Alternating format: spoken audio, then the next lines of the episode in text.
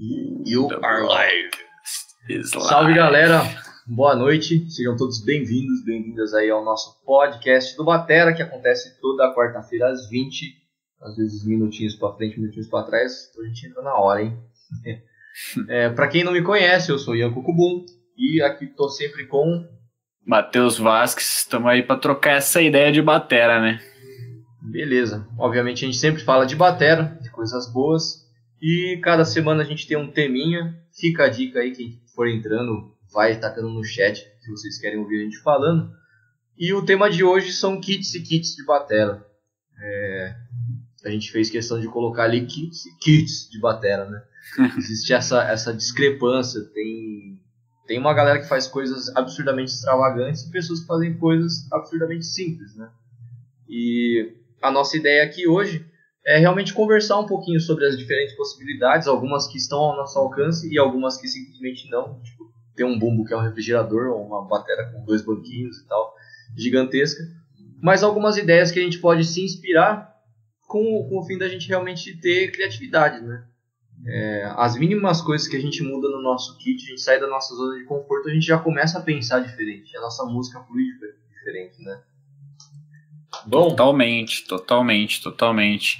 É, é isso, né, cara? Tipo, a, a ideia é falar um pouco sobre o quanto a gente pode fazer de loucura no nosso kit e que vai levar a gente para outros lugares, né, na hora de, de pensar em construir alguma coisa, né. É, eu, eu sempre, sempre que eu me proponho fazer alguma gravação aqui no meu estúdio, por exemplo, eu, eu penso na música e eu monto eu monto aquele set já pensando naquela música. Então eu vou falar, ah, cara, para essa música eu vou colocar um timbal, um cowbell, esse prato de efeito aqui, sabe? Então assim, eu, eu sempre tento levar para esse lado, para tipo o que que, eu, que que tipo de elemento que eu posso colocar no meu kit que vai ampliar meus horizontes criativos aqui para poder lidar com esse trabalho, né? Eu acho que é um pouco disso que a gente vai trocar ideia agora, né? Do quanto alguns detalhezinhos podem levar a gente para outros cantos aí da nossa criatividade. Beleza, isso mesmo, né? É, tentar, lógico que tem essa parte que realmente é muito divertida, né? A gente estava conversando aí antes sobre algumas curiosidades mesmo. Tem, tem alguns kits que a gente fala, cara, isso existiu mesmo, alguém pensou que isso era viável, né? Sim. É, e a galera inventa.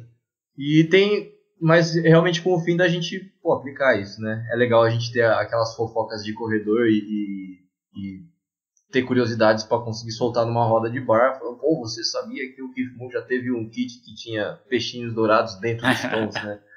É, aliás, não sei se vocês viram ali na capinha, a gente colocou um peixinho, né? Por causa disso. Cara, quando eu vi essa parada, tipo, não, não faz muito sentido na minha cabeça, né? É uma é... parada meio que visual e deve estragar o som. Mas. E coitado dos peixes, né, mano? Os caras é... tomam vibração ali na cabeça. tipo, você vê nos aquários assim, já tá escrito, né? Por favor, não bater no vidro, velho. Os caras é, botam então. peixe dentro de um é. tambor. É, isso, na verdade, deve dar problemas. Problemas legais hoje em dia. Pois é. Mas, é, a gente traz esse lado de curiosidade e o lado útil, coisas que estejam realmente à nossa mão. Lógico que fica o convite para quem quiser tentar encher um tom de, de água e colocar peixinhos dentro para ver que som que sai, para ver que efeito que causa, beleza, né? Mas vamos olhar para o lado criativo, o que está na nossa mão e o que, que isso realmente muda né, no, no nosso som. É, Exatamente. Um ponto legal da gente começar olhando o que está na nossa mão, antes da gente começar a viajar muito, a gente vai achando aí, né? A gente estava falando agora mesmo do lance dos stacks. Exato. Isso é legal a gente pincelar já, senão a gente vai acabar esquecendo e eu acho super legal a gente falar sobre isso. Conta para nós aí um pouquinho sobre stacks. O que é stack? É, cara, o, os stacks eles estão bem na moda, na verdade, né? Porque eles geram um, um, um, tipo de sonoridade bem estacato, né? Que é bastante específica, aquele psh, que tem, tem um decay super rápido, só que um ataque muito forte, muito explosivo. Então, você bate nele, ele vem e já morre rápido. Então, para usa-se muito no metal atualmente, né? É um recurso estético muito, muito usado. Mas, cara, hoje em dia você vê bateras de todo que é estilo com stack no kit, assim. E o stack nada mais é do que a união de dois pratos, né? É, originalmente, é, eu, eu não sei se foi ele que criou, é, mas eu já vi em alguns lugares que foi ele. Originalmente, eu acho que o Stacks veio do, do Portnoy ali, do jeito que a gente conhece o Stacks. Eu acho que veio do Portnoy, que, que ele montou com a Sabian, uma época, os três stacks assinatura dele, que era o pequenininho, o médio e o grandão. E e nada mais eles nada mais eram do que um, um splash com um mini China, é, depois um splash um pouco maior com um mini China um pouco maior e depois um prato de ataque um pouco menor, um, um prato ali de, de 14 polegadas com um China de 14 polegadas. Então, basicamente era isso, assim, é, é, o, o stack é isso, né? É um, um prato em cima do outro. E aí depois cara, a, as marcas de prato foram inovando, né? É, quando, você, quando você já tem uma sonoridade específica, é, é, muito mais fácil de você correr atrás, né? Então a galera começou a testar, começou a fazer stack em casa, colocar tudo que era tipo de prato em um em cima do outro, e algumas combinações foram dando certo, outras não, né? É, por exemplo, a Maio lançou o Stacks Assinatura, acho que do Thomas Lang, que é um prato de, de ataque normal e aqueles pratos de ataque furado, em, é, furados assim em cima, que tem um som mais trash também, é, tipo um China, e aí o, o, os dois juntos também dá uma sonzeira muito massa, assim. Então, é, os stacks, até trouxe isso antes da aula para a gente comentar, eles são uma ferramenta assim muito incrível para buscar um, uma nova uma nova sonoridade mesmo, né? Um, novo ponto ali criativo que você pode é, colocar ali no seu play, né? Então essa aí é, um, é um, uma dica. Peguem pratos velhos aí, pratos quebrados que vocês tenham, montem um stack. Ele vai falar me, ele vai falar mesmo mesmo com os pratos quebrados. Inclusive eu tenho um stack aqui montado com os pratos triturados antigos meus aqui. E, cara, podem fazer que, que funciona e fica uma baita numa sonzeira, assim. Massa. Tem esse lance da indústria, né? É, os caras, obviamente, os caras vivem disso, né? Eles dependem disso. Eles sacam que é uma parada que a galera tá buscando, né? E aí eles vão atrás e o negócio toma proporções grandes. E aí tem esse ciclo, né? A indústria começa a colocar no mercado, as pessoas começam a comprar mais, começam a usar mais e as pessoas vão Totalmente. mais Totalmente. É, é um e... de moda mesmo, né? É, e a gente conta com, com alguns caras, assim, que, que acabam sendo cabeças, né, dessas, dessas marcas. Então, por exemplo, a, a Sabian é uma marca que veio com muita coisa criativa. É, por exemplo, o anel, é, de colocar o, o, anel de prato, né, de, de, de bronze, que se coloca na borda da caixa para gerar um som mais próximo de uma caixa eletrônica, né? Só que com, com um tambor acústico. Então você bate ali, ela dá um pá, estaladão de, de bateria eletrônica gerado por esse, por esse anel de, de bronze, né? E, e esse, esse anel de bronze e outros pratos de efeito foram desenvolvidos junto com o Jojo Mayer, né? Tipo, é um cara que tá ali fazendo um trampo musical de pesquisa quase dentro de um universo musical totalmente incipiente, né?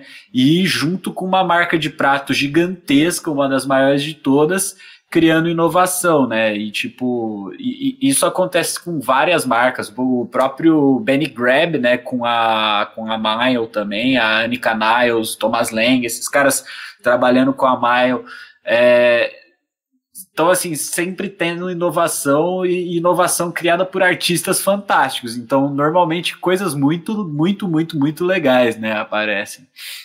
Uhum. É um negócio muito bom pro, pro mercado, né, e não o mercado só o mercado, eu digo, o mercado capitalista, né, para girar dinheiro, assim, mas para nossa cena de batera, né. É um negócio super interessante que você viabiliza que uns caras geniais possam brincar, tipo, cara tá um parque de diversões, né? E o, o, cara se divertindo, ele dá um, Pô, ele inspira pessoas e pessoas, né? Ele cria coisas incríveis. Isso é realmente bem legal. Mas a gente pode fazer tudo isso em casa, né? A gente pode fazer isso tudo de uma forma mais simples. Lógico que é interessante a gente ouvir o que os caras que estão na, na, na, vanguarda né, do mercado, do mercado formal, o que os caras estão fazendo para a gente realmente se inspirar. Mas tudo isso sai de exploração, né? É, um lance que eu acho bem, bem interessante de colocar, uma vez eu participei de um workshop de percussão africana. E o, o cara levou um djembe ali. Djembe, para quem não sabe, é um, é um tamborzão africano lá, tipo, é parecido com uma conga, só que ele tem as paradas dele lá eu não sei definir exatamente. Eu acho que ele é afinado com cordas, enfim. Mas tem. É, é tipo uma conga, né? É um tambor que você bate com a mão. E o é. djembe dele, é, o cara passou um tempo na África mesmo, batucando lá com os caras, né? E o, o djembe dele era cheio de conchas, tipo, cheio de coisas que faziam barulho, né? Então, enquanto ele batucava, não saía só aquele plá, plá, plá, plá, plá fazia um junto, né? Saiu o som de chocalho junto. E ele explicou essa, esse lado da, da textura, né, que é, é intrínseca da música africana. A gente, na, na nossa música tradicional é, ocidental, a música europeia, é, a, a, nossa música clássica, né, essa herança, a gente fica buscando som limpo.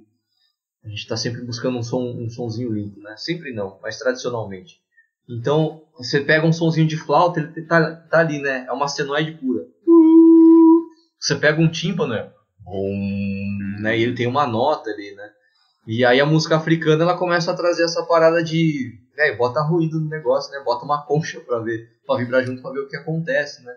E tem muito a ver com esse lance de textura, ancestralidade e percussão. Tem tudo a ver com a gente, baterista. E na verdade tem tudo a ver com o rock também, né? Que o ah, bom, nós que somos roqueiros aqui, acredito Sim. que a maioria das pessoas que acompanha a gente é, é, desse meio também, né? O rock tem tudo a ver com essa, essa conexão né, da música africana com a música europeia. Então a gente começa a, a buscar sujeira nas coisas, né? Exatamente. A gente foge desse negócio de eu quero tudo limpinho. Um, exemplo disso também é a distorção de guitarra, né? A distorção de guitarra vem de um cone furado de, de amplificador, alguma coisa do tipo, né? Uhum. Então a gente começa a buscar ruídos e o ruído ele não tem uma forma certa de se fazer, né? Então, um, um, jeito interessantíssimo de se fazer um ruído é colocar tipo, um prato em cima do outro. Outra coisa que até comentaram ali no, no meu post do Instagram é o lance de colocar a correntinha em cima do, do dos pratos, né? Sim. E, tipo, é um negócio meio estranho, meio inusitado, mas a galera fabrica isso já, né? Não sim, é, sim. Não é mais uma meteção de louco aí. É, virou, virou extremamente estético, principalmente pro, pro jazz, né? É, aquele som de um prato grande de 23, 24 polegadas com uma correntinha é, é, é muito característico do jazz, né? Assim, tipo, eu consigo ouvir só de imaginar, porque de fato assim ficou ficou muito famoso, tanto que as marcas acabam produzindo, né? Você tem essas correntinhas feitas pela Promark, pela Torelli, por diversas marcas aí é, que, que fazem já prontas para você para você colocar ali no, no feltrinho, né? Até o Ricardo colocou aí sobre um, um lance no, nos comentários aí. É, há um tempo atrás o pessoal começou a usar splash ao contrário sobre um crash. Isso aí eu queria comentar, Ricardo, que isso aí não tem efeito sonoro nenhum, na verdade, é diferente eles você normalmente coloca o splash em cima do feltro, então um prato não tem nenhum contato com o outro. É basicamente para poupar espaço distante, eu acho. É, cara falou, pô, eu não tenho mais estante, mas eu queria colocar um splash. Coloque em cima no feltro. É, você tem o prato, o feltro, o prato, o feltro, né? Encaixa e coloca ele ao contrário, porque se você colocar assim, você vai bater, ele vai vibrar e vai bater no, no de baixo. Então você coloca ao contrário para ele vibrar aqui e não bater no de baixo, né? Mas não, não tem aplicação sonora diferente. Quer dizer, muda um pouco o som porque você está colocando mais pressão no prato de baixo, né? E, e também eu não sei se eu aconselho muito, porque quanto mais pressão você coloca no prato, mais chance você tem de quebrar o prato. Então você precisa ter um, um, um suporte ali bem longo para você conseguir deixar os dois pratos é, com o bounce necessário ali para eles não quebrarem. Mas é, é bastante usado, sim. O cara, o cara, dos caras que eu mais curto, que usa bastante isso, é o Marco Miniman, né? Ele tem os splashzinhos em cima dos crashes dele. Uhum. Legal, e tem o efeito visual também, né? Fica bonito assim. É, fica é... style. Mas um outro lado que é, é interessantíssimo a gente colocar é o lance de você ter aquilo à disposição dessa forma, né? Isso te causa um, uma forma de pensar diferente. Você perde a cúpula do prato, né? E, mas você faz um movimento diferente para bater no splash. Você, a sua mão tá, tá, tem acesso ao splash de uma forma diferente. No mesmo movimento que você atingiria a cúpula do prato, você vai atingir um splash. Isso já te, pô, gera recurso, né? Gera um recurso bem diferente, né? É, assim como às vezes uma cúpula maior, você não está buscando necessariamente por causa do som da cúpula maior, mas da facilidade de bater na cúpula para você conseguir trabalhar aquele som. Exatamente. Então, é, e você tem... vê você vê muito também os caras que colocam bells grandes em cima do, do dos pratos para ter um som de cúpula diferente, né? Talvez tipo, não, você deixa de aproveitar a cúpula do próprio prato, mas coloca um bell que vai dar um som mais ou menos igual de uma cúpula, só que tipo com mais corpo ou menos corpo. Enfim, você pode escolher ali que bel que você coloca, né? Mas a coordenação seria a mesma, né? Isso que o, que o Ian tá falando do movimento, né? Uhum. E não necessariamente mexer com o som, né? Você mexer na disposição. Experimentem fazer isso aí, fica o convite. Joga o surdo pro seu lado esquerdo, né? Ou se você é canhoto pro lado direito. Joga para fora do chimbal, né? Tem um surdão aqui, bota uma segunda caixa pra você sentir como é que é. Inverte chimbal, mano. Tenta fazer isso. É, eu tô dando aula para um canhoto e a gente, na verdade, se aventurou a, a inverter a bateria faz pouco tempo, né? Porque o, ele, ele é canhoto, mas ele falou, não sei se eu quero inverter a bateria. Ele ficou nessa dúvida, né? Ele ficou nesse dilema. E ele ficou tocando destro, ele ficou tocando com a bateria normal, só que aberta. E aí, esses dias a gente resolveu trocar a bateria para ele testar o pé dele, né? É, e aí eu montei ela assim e depois eu fiquei brincando lá, sabe? E, tipo, uma que a sua cabeça já fudeu tudo, né? É, Principalmente trava. o bumbo ali, trava legal. Mas o, o lance de você fazer a virada para um lado, você olha para a bateria de um jeito diferente, tipo, o primeiro grupo que você toca já sai um negócio que fala, ué, sou eu tocando, né? É um negócio que realmente traz um. A vontade de, de, de fazer som vem de uma outra forma, né? a disposição que você tem para fazer aquele som. É, outra coisa que eu já vi também é, é a disposição dos tons, né? Tem uma galera que está tendendo a usar o, os tons não nessa lógica de, gra, de agudo e grave. A gente normalmente pensa em taga dugu dugu dum, né? Que é mais ou menos como você pensa num piano, né? Você tem o, o essa essa progressão de essa grave, linearidade ali, essa né? Essa linearidade, inclusive curiosidade extremamente aleatória numa orquestra você pensa nisso, né? o maestro ele pensa nisso. De um lado ele tem os graves, do outro lado ele tem os agudos, assim, né? Que aí você tem essa distribuição. Às vezes quando a gente vai mixar piano, a gente pensa nisso, jogar grave para um lado e agudo para o outro, né? E aí na bateria a gente tende a pensar assim, por quê? Aí que tá, né? A gente pode questionar essa parada. Se eu não me engano, o Beto Cardoso é um cara que defende isso. Ele bota um tom no meio ali, né? Não sei se você que acompanha um pouquinho mais o trampo dele. Acho que ele usa dois surdos, um de cada lado. Tem um é, é, é tipo, ele usa um, um tomzão e os surdos um de cada lado mesmo. Mas é, é curioso, porque tem muita gente invertendo também, né? Tipo o, o Valverde, o Bruno Valverde hum. do, do Angra, por exemplo, ele usa o, o tom de 12, depois o tom de 10, depois 14 16, né? É, normalmente a gente usa 10, 12, 14, 16, ele usa 12, 10, 14, 16.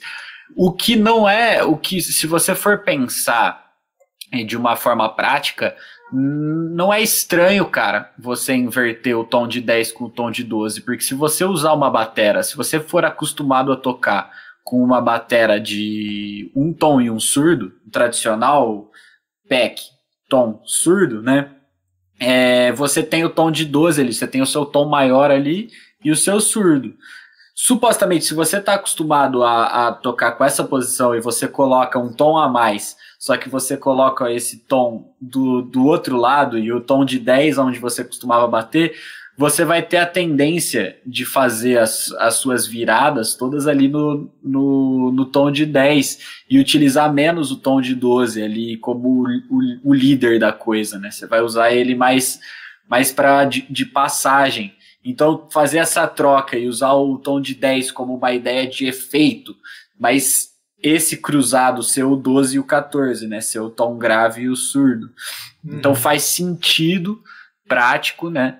Mas é, é muito curioso, né? Porque a, a, os primeiros caras que começaram a inverter, você, olhava assim para a bateria dos caras e falavam, nossa, esquisito, né? Porque que é, tá estranho, o que, que o cara fez, né? Porque realmente por muitos anos isso era totalmente incomum, assim. Agora já, já tem bastante gente fazendo, né? Mesmo porque é o que o Ian falou. Hoje, cara, você vê, você vê de tudo, né? Você vê, você vê as caixas surdas que, o, que os caras colocam aqui no lugar do, do, do surdão mesmo, tipo, ao invés de um surdo, o cara tem uma caixa. Então ele tem uma caixa no meio das pernas e uma caixa aqui. Quando ele solta a esteira dessa caixa daqui, ele bate, ela faz tum. Quando ele sobe a esteira dela, ele, ela faz tá, tá ligado? E é muito louco. Então, tipo, o cara ele, ele tem dois timbres de caixa ao mesmo tempo ele não perde o surdo, então ele tem esse recurso, né? Aí, enfim, né? É, dá para passar anos falando aqui só de, de opções de, de como bagunçar o seu kit, né? E, e tirar esse, esse chãozão mesmo que a gente tá acostumado a ter, né?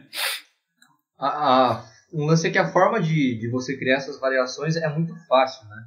É, então, na verdade, as tendências elas provavelmente vão aparecer mais rápido do que a gente consegue acompanhar, do que a gente consegue realmente aproveitar e absorver. É bem louco isso, principalmente com esse mundão todo agitado, né? A gente não, não acomoda numa parada. O, um negócio interessante da gente observar de como é que isso aí funciona vem do, da própria. A gente chama de bateria, né? A gente chama de batera. É bater em coisas, sei lá. Eu, acho uma palavra engraçada, na verdade, bateria, né? Mas o, o, do inglês vem o, o, drum kit, né? Drum set. O drummer é, é, é, um são tambores, é um kit de tambores. Drum é tambor, né? Drum não é bateria, drum é tambor. É, e o drum kit é um kit de tambores. E o drummer é um tamboreiro, né? Não é necessariamente o cara que toca a, a, bateria, né? É um cara que toca qualquer tambor. Então, se a gente levar para esse lado, o drum kit ele é um conjunto de tambores. E é quando a gente pensa na palavra bateria, né? a gente tem essa, a gente faz essa generalização, a gente já imagina a bateria daquele jeitinho, pum, com aquele formato. Mas se a gente conseguir fazer essa, esse exercício, né? Conjunto de tambores. O que, que é um conjunto de tambores? O que, que, caracteriza um conjunto de tambores, né? Pô, sei lá. É, é, na verdade, você chega a pensar que genial colocar um tambor no chão e chutar ele. Né? Exatamente. E, e, que negócio estranho no conjunto de tambor começar a colocar uns pratos assim. Né? Porque não, pô, não era um conjunto de tambores. É, mas isso é, é, é, muito versátil, né? No, o lance da bateria não é fechado. É. Mas uma coisa que você falou que eu acho interessante trazer como curiosidade, que esses dias é, um, um aluno me falou da bateria tradicional. Ele falou, essa bateria tradicional aqui, que tem dois tons e o surdo, eu tenho visto muita gente usar com um tom só. Ô, louco! Olha que interessante, né? A, a gente já tem tanta bateria que usa dois tons e o surdo, que, é, que a tendência é a gente achar que o, o, o tradicional é, é, ter a bateria com dois tons e um surdo e tirar um tom é um negócio é um negócio diferente, né? Diferente, é. é. Eu já vi gente falando também a minha bateria é diferente, a minha bateria só tem um tom. Cara, é. mas é, é, é, muito curioso isso. E, por exemplo, é, há, um, há, um, tempo atrás eu postei um vídeo tocando a partezinha do solo de Tom Sawyer no meu Instagram, né? E, e, um cara comentou, acho que foi até no Facebook o cara comentou. Ele comentou: Nossa, é, nunca vi um cara tocar Rush com um tom e um surdo só. Parabéns, não sei o que, não sei o que tem. É muito louco, né? Porque é, é aquela brisa de que, tipo, pô, o, o usava uma cacetada de tambor, né? E nessa parte ele usa bastante tambor. Como é que você vai tocar isso com um tom e um surdo só? Aí é que tá a, a mágica do negócio, né? A coisa não é tanto sobre é, os diferentes timbres ali na, naquela parte, né? É, é, sobre a textura das acentuações, né? Então ele faz tudo, tudo, tudo, tudo, Só que se você fizer acentuação em um tambor só, você consegue tirar um som parecido, né? Se você brincar com as acentuações. Então, assim, é muito curioso que, que de fato, ao, ao, longo dos anos, a gente foi se acostumando que a batera tem mais coisas, né? Só que a bateria originalmente é, era um, um, tom e um surdo, e, e que tinha o tom, né? Tipo, originalmente era bumbo caixa e, e é isso aí, bumbo né? Então, prato, né? então, assim, não tem, tipo. I, inicialmente, a ideia é. Eu, eu até vou deixar como como uma, uma, uma sugestão aí para quem curte estudar bateria, quem curte ir a fundo nessa, nessas ideias, é limpa seu kit o máximo e começa a exercitar sua criatividade com pouca coisa. A hora que você já tiver ali é, estagnado ali, que você fala, pô, eu já explorei, já fiz tudo que dava para fazer só com bumbo e caixa, aí coloca um tom, aí brinca lá, bumbo, caixa e tom, Aí, pô, já fez tudo que dava para fazer, coloca outra coisa. E depois vai experimentando novos timbres. É, vocês vão ver como a cabeça, como a cabeça muda só de você ter a oportunidade, a chance de usar um negócio novo. A partir do momento que aparece um negócio novo, você quer bater nele invariavelmente, né? Vira, vira quase que uma obsessão. Você precisa usar ele, você precisa bater nele ali. Então, é, uma coisa massa para brincar com a criatividade é isso: é tirar elementos e depois ir colocando aos poucos esses elementos para você poder de fato entender como eles funcionam, qual é o lugar deles. E se eu tiver só um cowbell e uma caixa para brincar? Como é que vai soar? Como é onde eu vou achar o lugar desse cowbell nessa brincadeira aí? Então é, é esse tipo de ideia é muito legal para desenvolver também esse pensamento criativo, né? Pô, interessante. É, a gente já falou mais de, mais de algumas vezes sobre o, o lance de, da gente limitar as ideias para ter mais criatividade, né? Para desenvolver coisas e tal, do tipo, vamos trabalhar a acentuação. Em vez de a gente ficar pensando em fazer viradas mirabolantes, vamos entender qual, qual que é o delineado da frase em um tambor só, né? A gente vai trabalhar a acentuação, vai trabalhar a subdivisão. Então a gente vai acrescentando coisas e a gente vai tendo mais possibilidades. Que rola essa pergunta, né? Quando você vê sei lá, você leva muito prato para uma gig, ou tem uma batera com muita peça, a galera tende a perguntar, né? E usa tudo isso aí? Precisa de tudo isso aí, né? E, na verdade, se você for, for sacar aí pela lógica, né? Tipo, o kit do Terry Bozo. Não sei se vocês já viram o kit do Terry Bozo. É um negócio... É ridículo, cara. É muito grande. É, é Dá uma enorme. volta nele. É, sei lá, não sei se você tem de cabeça quantos tons ele, ele usa. Não é, tenho. Mas o lance que eu já vi é que ele usa, sei lá, a escala cromática do, dos tons, né? Então ele tem o Dó, Dó sustenido, Ré, sustenido, Mi, e por aí vai. O cara tem muita coisa, ele tem muito prato. Tipo, o, os pratos dele parecem um varal de roupa quando você ficou muito tempo sem lavar roupa. Tá tudo. É, é, eles estão tipo, todos esmagados lá, né? Não cabe mais prato lá. O cara usa tudo aquilo. Pô, vamos olhar pro Terry Bozzio. O cara é, é um cara meio criativo, assim, né? É, ele já passou por muito processo de experimentação, então provavelmente ele foi vendo essa necessidade e ele foi agregando aos poucos. Não acho que ele tenha seja um cara que falou, hum, deixa eu montar uma bateria gigante. Né? Provavelmente ele foi um cara que foi nesse processo de é. vou colocar um tom a mais e vou ver o que, que dá. Vou colocar um outro é, a mais. Eu, eu acho que o Terboso tem um outro processo para ele ter chego nesse kit, né? O, o Terboso foi batera do Frank Zappa, né? E, e era, era um dos caras mais fora da curva, assim, da época, em termos de, de, de loucura, de, de, de ideia, de coisas novas, de, de ideias novas, né? E se você ouve o som do Frank Zappa, é, é às vezes até difícil de entender algumas coisas mesmo, porque ele, ele faz coisas bastante complexas musicalmente, né? E, e eu acho que o, o Terry Bozzio, vindo desse contexto de, de tocar com o Terry Bozzio e, e, e, de fato ser reconhecido como talvez um dos bateras mais técnicos da época e ter a oportunidade de montar um kit com absolutamente qualquer coisa que ele quisesse, tá ligado? Eu acho que foi, foi aí que, que, que pintou essa ideia de não, vamos colocar a escala aqui no meus tambor e eu vou solar aqui fazendo melodia E, e, e ele, não sei, não, não sei se era a Sabian, acho que é Sabian, a patrocinadora de, de prato do, do Terry Bozio. Também uma cacetada de prato. Ele, ele também é um cara que participou da, de, da construção e da, da, idealização de muitos produtos também. Acho que ele, ele é parceiro de alguma mar, marca, tipo Latin Percussion também, que, que criou várias, várias, várias, várias coisas é, sob demanda dele ali de, de, de ideia, de estética, de sonoridade, né? Então, acho que, que parte muito desse, desse contexto também, né? De, de, de ser um cara que estava tava num, num, num, momento ali que tinha a oportunidade de, de fato, explorar absolutamente tudo que ele tinha direito, né? Então, ele constrói ali aquele kit e, e, e fica emblemático, como talvez até hoje um dos, dos kits de bateria mais impressionantes. Assim, se você colocar na internet aí no Google, colocar lá, kit de bateria monstruoso. Eu acho que vai ser o primeiro que vai aparecer, saca? Vai ser o do Terry Boss.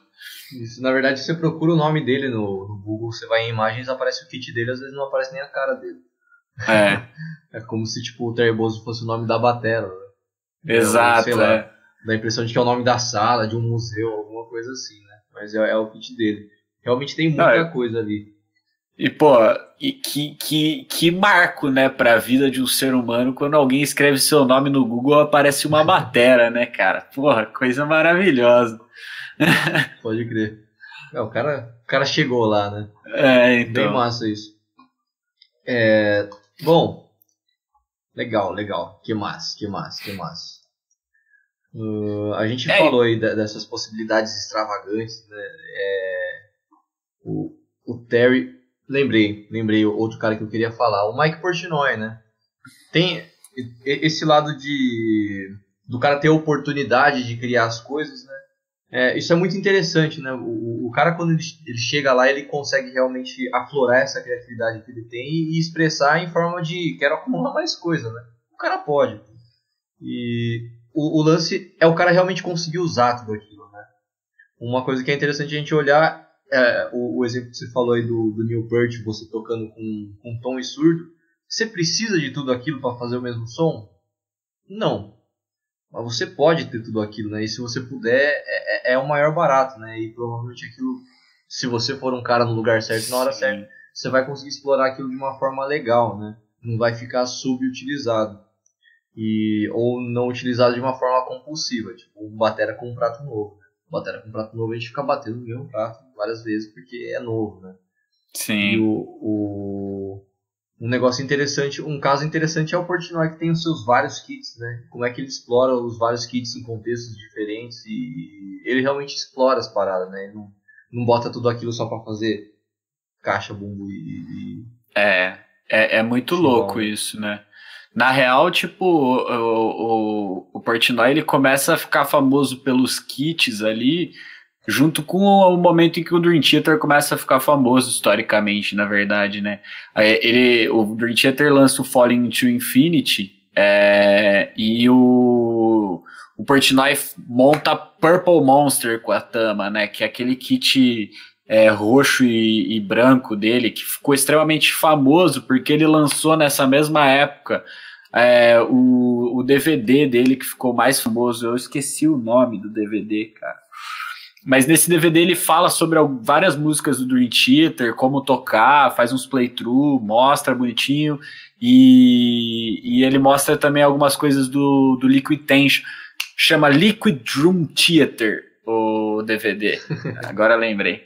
É, e aí ele, esse DVD ficou famosão, né, no meio do, do, dos bateras, e esse kit, a Purple Monster, ficou muito famosa. E aí depois da Purple Monster, eles lançaram discos novos, né, é, e, e, eu acho que depois da, do Falling to Infinity veio Train of Thought, Octavarium, e aí ele vem com o kit com duas bateras em uma só, né, é, que, que, esse eu acho que foi o kit que ficou mais mais famoso assim no sentido de que é de fato muito curioso, porque são dois kits, né?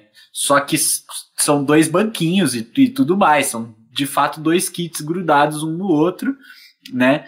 É, e, e ele de fato no meio do show ele tá tocando em um kit ele levanta, vai pro outro, toca outra música no outro, levanta, volta, toca. É, é uma questão de fato timbrística ali, né? Um kit é, é, é mais, mais, mais é, John Bohan style, é um, umas medidas maiores de tambor, bem rock and roll, bem mais, bem mais pesado, mais classiqueira. E o outro kit é o que tem mais coisa, é o que tem os octabans, que tem os, os montes de tons e surdos, né? É, e, e, e, tem um, um, som um pouco mais controlado, mais prog metal mesmo, né? Então, assim, é muito, muito massa, porque o Portnoy também é um cara que, é, junto com a Tama e com a, com a Sabian, também trouxe muita inovação, né? Porque é um cara que ficou na crista da onda por muitos anos, ainda é um considerado um dos maiores bateristas da história, assim, porque ele de fato marcou época e é, é, é seguido de, de perto por muita gente, né? Então é, é de fato um, um, cara notável aí no mundo das inovações baterísticas. Boa. É, Interessante. A gente falou de alguma, alguns aspectos de som, né? De som mesmo, a gente explorar sons diferentes, então a gente pode botar free-flus aí na, na batera e realmente ouvir um som diferente isso despertar nossa criatividade. A gente falou de disposição das coisas, né? E de ter mais opções, não só de sons diferentes, mas de ter mais e mais opções. E tem esse lado também que é bem interessante, né? É curioso. A coisa começa a misturar quando você tem uns caras nesse porte que tem a oportunidade de fazer tudo isso, né? O quanto disso que é, é de fato necessário ou tipo um, um, lance de exibicionismo, né? E tem esse negócio teatral. Eu não acho que esteja errado, saca? É, a gente pode até falar é. um pouquinho sobre isso, mas por exemplo, eu, eu gosto de falar do caso do Joy Jordison. Tem uma galera que fala, Joy Jordison é um cara, um batera tão excepcional que ele é o único batera que consegue tocar de ponta cabeça. E eu costumo é. falar, pô, se você me der uma bateria que vira de ponta cabeça, eu também toco. Também toco. Né?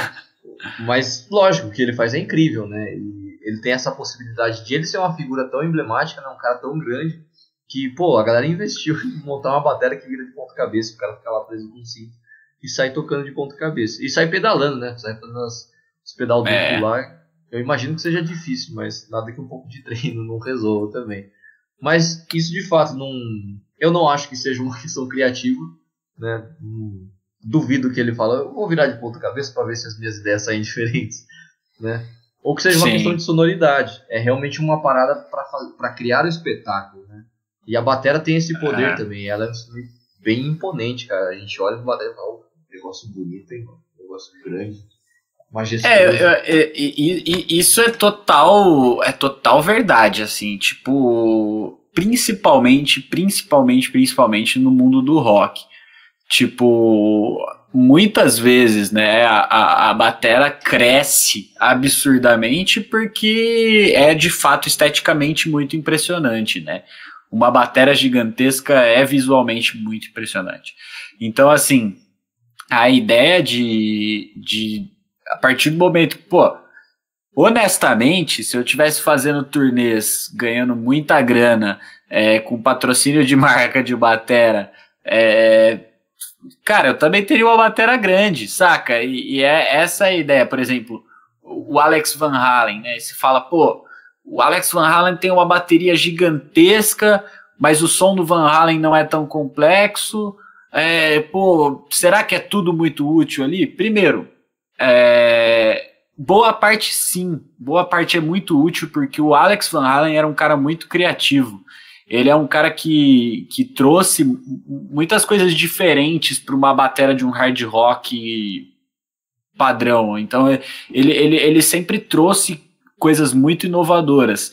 Então, essa ideia também de, de, do estético acaba reforçando nas opções que o cara tem. Então, às vezes, o cara, pô, ele constrói um baita kit gigantesco para ficar bonito na, no show, mas quando ele senta lá, ele tem tudo aquilo, né? É, para tocar. Então, no final das contas, ele, ele vai explorar, ele vai brincar.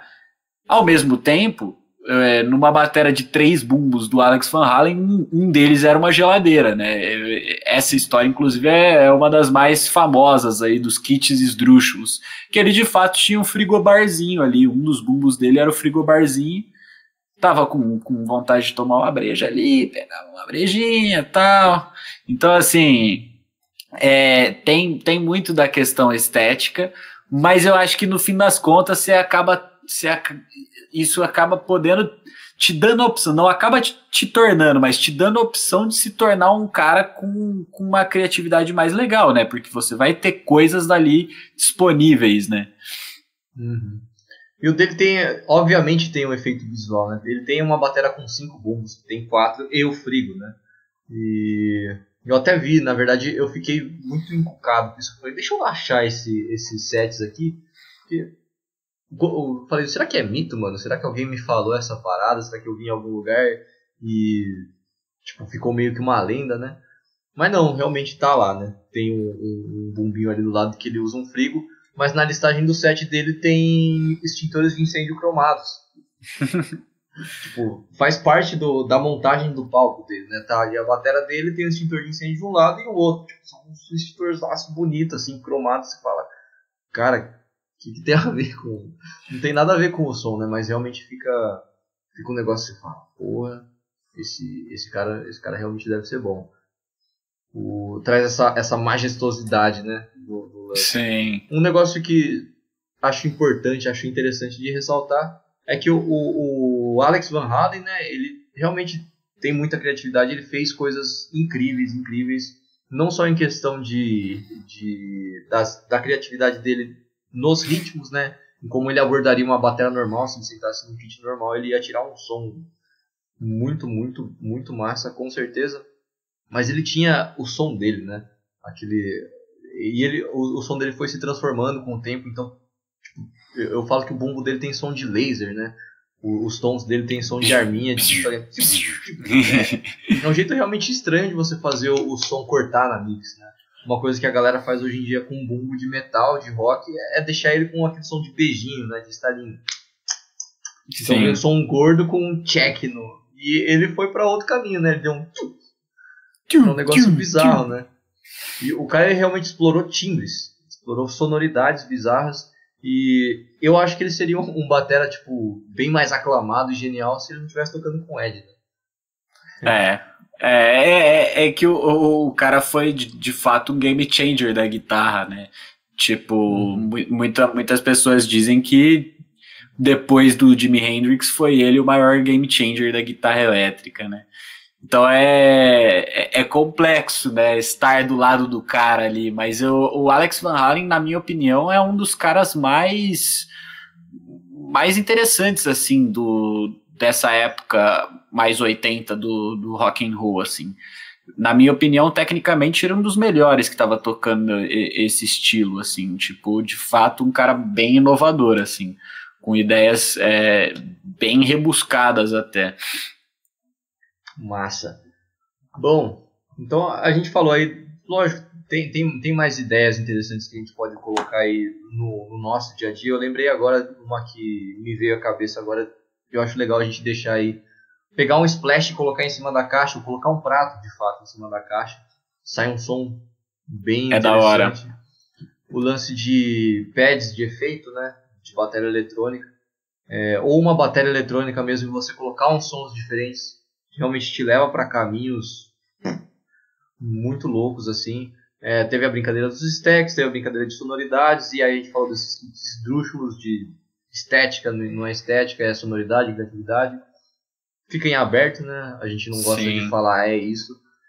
E um, um, outro setorzinho aí que dá tempo da gente falar é aquelas curiosidades bizarras aí. O, o Matheus ele achou um, um, artigo ah, é verdade. sobre algumas ideias baterísticas que tipo, não vingaram, mas são interessantes. Mas é, faltou, é, talvez, então. faltou um, um, certo estudo de mercado, de habilidade da coisa, sei lá, mas são curiosos, são curiosos.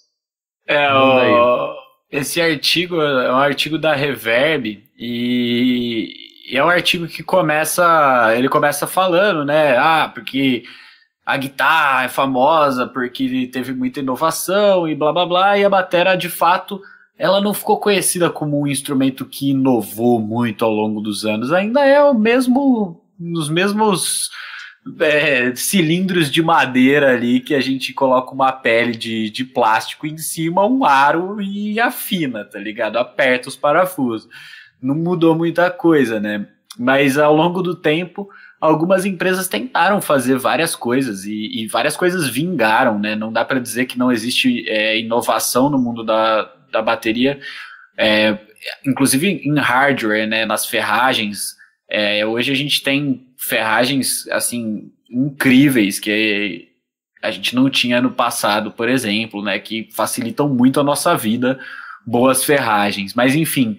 É, no eu, artigo. Antes de você continuar, eu só, só para. Me sinto até incomodado, cara. É que eu costumo falar, cara, exatamente o contrário. Para mim, a bateria é um instrumento que mais evolui, mais tem potencial de evolução. Eu acho que o cara colocar isso no começo do artigo é só uma. É uma introdução, né? Ok, vou falar disso. Como é que eu começo, né? Como é que eu puxo esse papo. Mas, pô, a, a, a guitarra é a mesma guitarra. Ela ainda tem o mesmo tamanho, no, o mesmo formato no fim das contas também é no fim das contas também é a mesma coisa né? Eu acho que a guitarra se desenvolveu muito mais na parte tecnológica de você pensar que hoje com o Kemper você pode fazer convolução de um amplificador valvulado e, e enfim isso é tipo muito absurdo tá ligado? Então de fato é uma tecnologia de, de amplificação da questão elétrica muito forte. Como a gente não tem a questão elétrica na batera é, acaba ficando meio nebuloso essas, essas inovações que a gente tem. Mas a gente tem muita inovação também na batera, na verdade. A gente né? muda a forma de tocar, cara. A gente, tipo, realmente muda a forma de tocar, né? É, a técnica que a gente usa. O, o, um outro caso que é interessante de pontuar aí são as percuterias, né? É, a galera que mistura percussão e que usa a mão e, e baqueta para tocar, né? É, Sim. Pô, é um percussionista, é um batera aqui que é, é, é um drummer, né? É tocando um cara a, que tocando o drum set dele ali. O Mas cara que bate nos tem, tambor. Você realmente tem técnicas diferentes, o tamboreiro, né? É, o tamboreiro. Inovações realmente muito interessantes. O lance do pedal duplo, cara. Cada dia tem um Total. pedal duplo diferente, novo saindo. Os caras estão. Tem uma galera que tá nessa tendência de tirar a mola, né? Tem o sistema de imã que que repele, tem o, a parada do Direct Drive, tem a fitinha. Mano, é, são coisas realmente muito, muito diferentes, muito inovadoras. É, o material dos pedais, o material é, aço aeronáutico. E, mano, eu acho que eu discordo muito fortemente dessa frase aí. Mas beleza, pode, pode continuar. Então, mas enfim, né? Aí os caras colocaram aqui cinco desses, desses itens aí de baterísticos, né? Que não deram muito certo. Eles começam com o Pearl Very Pitch, Very Pitch né? Que era um tambor de fato. Ele, ele é um, ele é um tambor com, com casco normal de madeira. E em cima ele tem um tipo de um ronton-tom, né? Que é afinável. É, então foi o, foi o primeiro tambor de fato com, com, com o cilindro de madeira que, que dava para afinar e, e variar o, o, pitch de afinação, né, a altura da afinação, é, na, na raça ali, né? Então, assim, é, ele tem o aspecto de um, de um rom-tom-tom dentro de um tom mesmo, né? É um negócio bem, bem bizarro até visualmente. E, e também é a Pro fez esse esse Rontonton em uma joint venture com a Remo, né? E a Remo é uma, é uma empresa que trouxe muita inovação, né? O Remo Belli, o, o dono da, da empresa, ele, ele foi um cara que criou muita coisa para bateria, né? Em termos das peles e tal. E, e, eles fizeram bastante coisa. Inclusive, o segundo item que eles colocam aqui é de fabricação da Remo que é o Innovator Series Pre-Tuned Drums, que era uma bateria que não precisava de, de afinação, ela já via pré-afinada, né? Então, assim, para exemplificar mais ou menos como funciona essa bateria pré-afinada, é como uma conga dessas, não um modelo mais top de conga, mas essas congas de entrada, assim. Você não consegue mexer na afinação dela, ela, ela tem uma afinação própria ali e, e não varia. E eles fizeram essa bateria da Remo com tipo de afinação, né, pré-estabelecida, pré só que também não vingou, né, porque, tipo, os bateras iam batendo no negócio, ia desgastando a pele, depois na hora de trocar, isso gerava um custo muito maior do que eles imaginavam, e o negócio caiu no esquecimento total, porque de fato não funcionou assim, né. Os caras quiseram botar a praticidade de um negócio que também não precisa de tanta praticidade, né? É, Exatamente. É, é, um, é um, não sei.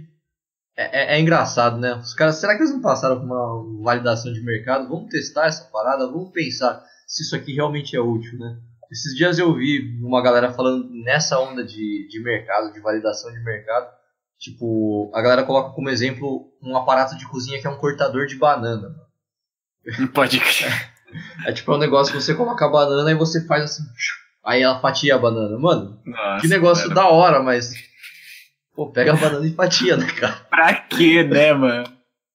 É uma invenção que você fala, pô, que interessante, pra que serve? Né? Uma bateria que não afina, bicho.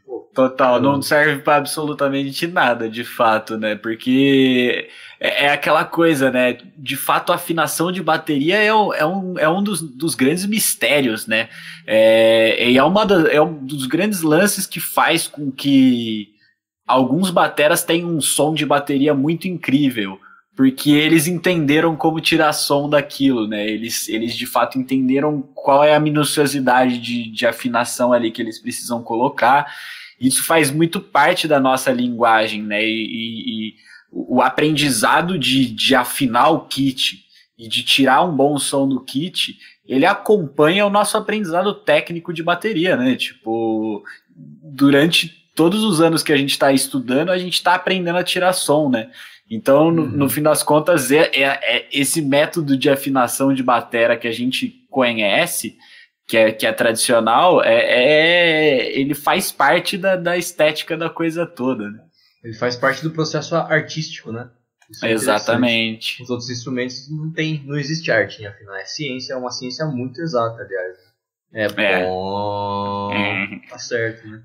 Uhum. Afinar piano, você precisa de um afinador de piano, mas porque é um trampo difícil de fazer, mas não tem muita escolha na parada, né? Acho, Sim. posso estar falando besteira, mas de batera, vamos puxar a sardinha pro nosso lado, né? É uma arte, afinal. Porque não, é. não tem jeito errado. Não tem jeito errado. Exatamente. Tem, existe mau gosto.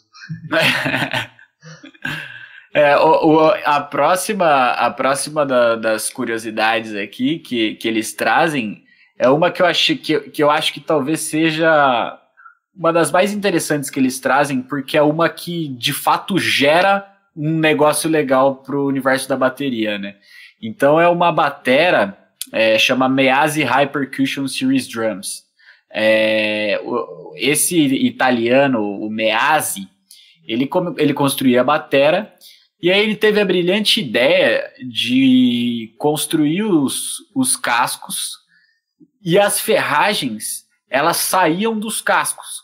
Ou seja, é, o, o ferro que segurava os pratos, os microfones, é, tudo da batera, esses ferros vinham dos cascos, né? É, pô, para quem tiver online aí, dá até para eu compartilhar a tela e mostrar a foto, porque essa é legal, cara. Deixa eu fazer isso. porque de fato é muito bacana essa. E ela, cara, essa ideia, na verdade, ela é totalmente não prática, né? Olha lá. As ferragens saem, saem dos cascos. Então, de fato, para carregar essa batera, para montar essa batera, é, é, é um desespero total, né? Então, tipo, acabou não dando certo, mas talvez tenha sido historicamente uma das primeiras experiências de um hack de bateria, né? De tipo, de fato, ter uma estrutura que segure tudo e você não precisa montar várias estantes, né?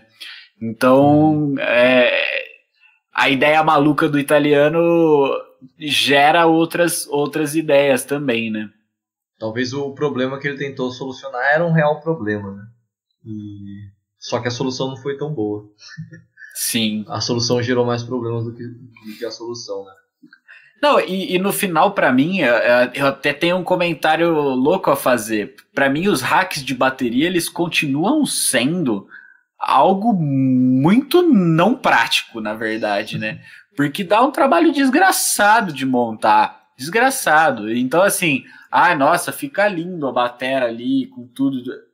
Ah, até fica legal, mas será que vale a pena o desgaste de montar um hack, né? Porque dá um trabalhão, na verdade. Né? É, a, a, na verdade, o, o hack de batera tem ótimos vendedores, né? Você explica, pô, você monta e coloca lá e acabou. Mas o problema é o você monta. É, o você monta é complicado. Eu fui, num, eu num, rolê tocar. Foi num botequinho de esquina, assim. Bagulho minúsculo, super underground, super sujeira. E o batera, um dos bateras levou um hack, mano. Nossa, cara, tipo, no começo do show da banda anterior o cara já tava lá montando a parada e ocupou tipo metade do bar para ter o hack dele montado para ir na hora que fosse começar o show, só subiu lá e colocou, né? Mas pô, na hora Não, de desmontar, é... na hora de desmontar é legal, né, pra banda que vem depois, é só fazer tudo pum. E aí o cara vai lá e Três horas para desmontar, né? E ocupa um espacinho, né? Peso para carregar. Parece que a gente é. não gosta de carregar peso já. Eu acho pouco prático, assim, mas, mas é uma. uma, é uma é, o hack é uma invenção que vingou, né? Tem bastante gente que usa e, e, e, principalmente os caras com endorsement, né, gente? Vamos, vamos falar a verdade, né? Tipo, ter um hack não é barato e não é prático. Ou seja, acaba não sendo algo muito comum de se ver, né? O hack em si ele não é barato e você ter coisas suficientes que justifiquem você ter um hack também é. é também é. de fato. Meio... Mas bom, segue aí, segue aí. Ó, a, a, a penúltima aí, curiosidade que eu ia colocar é a Telstar, né? Aquela. O bumbo derretido, parece um ovo cozido lá, um, um ovo frito, na verdade.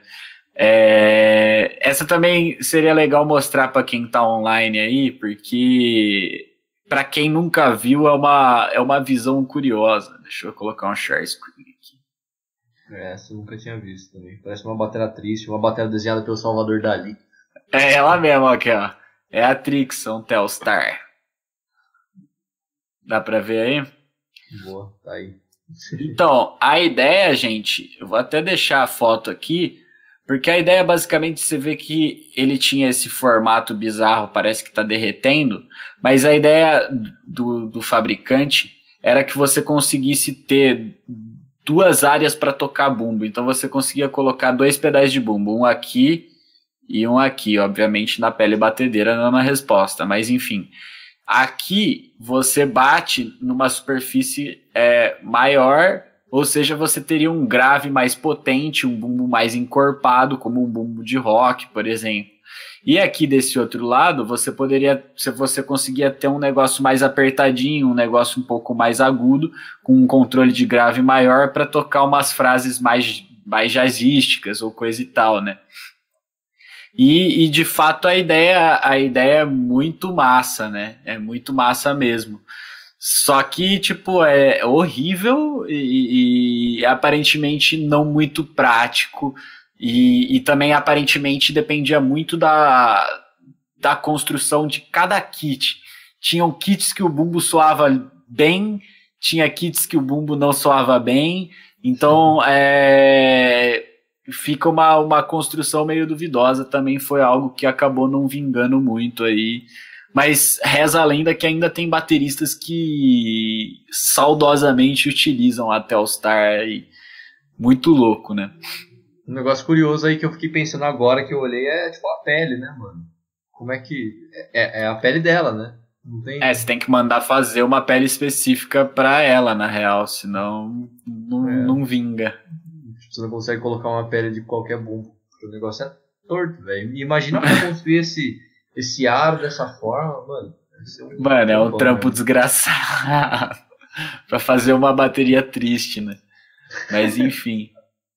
é... A última das curiosidades é uma curiosidade legal também, galera, que é o, os tons em formato de, de corneta mesmo, né? Eles parecem, eles parecem um trombone, manja a boca de um trombone? virada para frente assim. Então é como se a pele do tambor tivesse aqui em cima e ele vem e forma um cone né, para amplificar o som. A ideia desse, desse tambor corneta era porque, tipo, na época que ele foi desenvolvido, a tecnologia de, de microfonação e, e de amplificação para uma bateria ao vivo era bem incipiente, né? E, e aí os caras precisavam desenvolver novas tecnologias para conseguir fazer a bateria ficar alta no meio de, do, do, do bololô lá de coisa, né? E aí eles, eles vieram com essa ideia desse tom corneta, porque de fato a, a, a ideia era que quando você batia nele, ele tinha um som muito poderoso e ele tinha um decay rápido, então o, som não sobrava, ele não ficava lá. Brrr, ele vinha poderoso e morria rapidamente. Então ele funcionava perfeito para esse contexto sonoro, essa ideia sonora que os caras estavam buscando. Só que a praticidade também é horripilante, né? Porque cada tambor ficava gigantesco e carregar aquilo não era nada prático, né? Então também foi algo que morreu pela não praticidade, né? Uhum. Parecia algo que. É. Algo meio que personalizado, né? Que algum artista maluco hoje usaria, que seria uma parada deles. Né? Eu penso num, num, negócio meio Blue Man Group, assim. Total. Os usando total. uma parada dessa, né? Mas tem, tem seu princípio, né? Faz sentido. O, uma que eu acho curioso trazer. É, sempre falo sobre isso em momentos aleatórios, porque eu acho interessante pra caramba. Tipo, agora é um momento extremamente aleatório. O saxofone, né? Não sei se vocês manjam a história do saxofone. O saxofone ele é um invento mais ou menos dessa onda de, de ambição, né? Ele, o, o cara ele queria um. Parece piada, é um cara chamado Adolf Sax.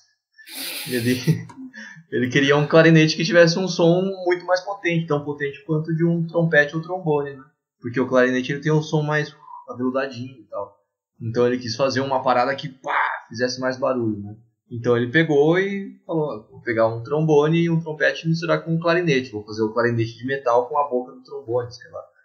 É um negócio mais ou menos assim. E até onde eu sei, o saxofone tem algumas dificuldades de, de afinação, justamente por como ele é construído. É um negócio meio bizarro, assim, né? É, mas para atender essa, esse híbrido de duas coisas, né? É, mas vingou, vingou. Então é, faz pra, mas faz pra... total sentido também, né? Tipo, se você for pensar a construção dele do, desse, desse estilo de instrumento é uma das construções mais estranhas mesmo, né? O formato dele é estranho, o som tem que fazer um caminho estranho para sair dali. Né? Uhum. Bom, aí faz sentido, né? Seria o, o, o sax da batera esse. É, esse o né? tom Mas... corneta. A bateria já é ruidosa o suficiente, né? Eu acho estranho a... o problema que ele tá resolvendo, né? Sei lá.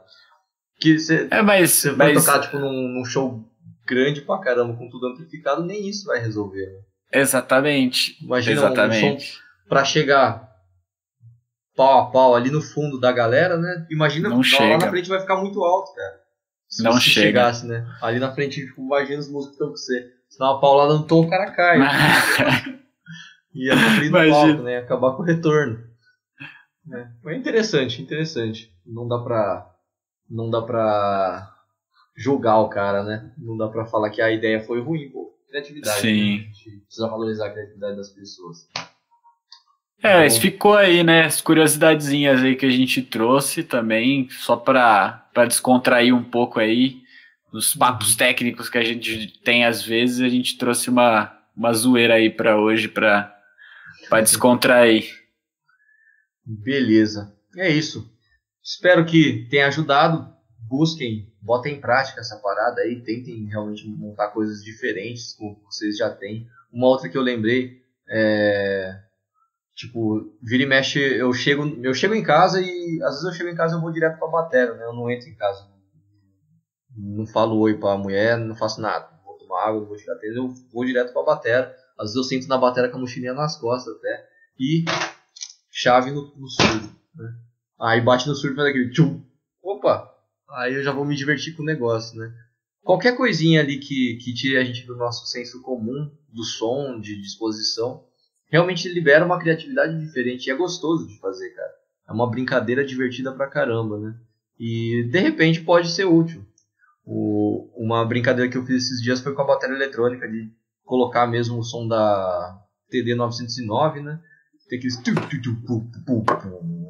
e o sonzinho de palminhas. E, pô, eu comecei a brincar com umas manulações diferentes por conta daqueles sons, né? E depois que eu fui pra bateria acústica, eu fiquei brincando com as manulações que eu cheguei só por causa daquele, daquele som que tinha, né? E eu cheguei em umas ideias diferentes. Então é, é realmente bem legal, assim, é, é, produtivo, né? E faz bem. Sim. Faz bem. É, eu, eu, eu, pra cabeça. Eu concordo plenamente, assim, eu sempre tento mudar o set também, porque porque às vezes é necessário, às vezes a gente fica, a gente fica travado e é, e é até bom quando a gente volta para a configuração que a gente estava mais acostumado antes, a gente volta com outra cabeça, né? A hora que a uhum. gente muda um pouco a, as ideias. Então fica, fica aí como, como algo a se tirar desse, desse episódio aqui. É, libertem-se, cara. Façam o que vocês bem entenderem no kit de vocês, que é bem-vindo, é da hora é bacana, encontrem outros timbres, a gente não comentou, mas é, tem cowbell, woodblock, que você pode usar com as mãos, com os pés, tem o suportezinho para você colocar direto os cowbell e woodblock lá para você usar com bumbo, é, com, com pedal, na verdade. É, e, cara, esse tipo de ideia liberta demais você fazer clave com o pé esquerdo num cowbell, por exemplo. Então, é, soltem a criatividade mesmo e procurem coisas novas para colocar no kit que às vezes dá uma, uma mudada de ares faz bem pra gente. Uhum. Não precisa ser nada esdrúxulo ou extravagante. Se você conseguir, se você tiver condição em casa de montar um, um tom corneta legal, faça também, manda pra nós. certo? Certo. Fechou? Então é isso, galera. Shows. Obrigado aí para quem acompanhou, para quem vai acompanhar. Toda quarta-feira às 20 estamos no ar e toda segunda temos a nossa Masterclass. É isso? Então, é isso. Falou. Boa noite a todos. Esse episódio estará no Spotify também. Ou talvez quem esteja ouvindo no Spotify não faz sentido o que eu estou falando. Mas é isso. Falou, galera. Falou, galera.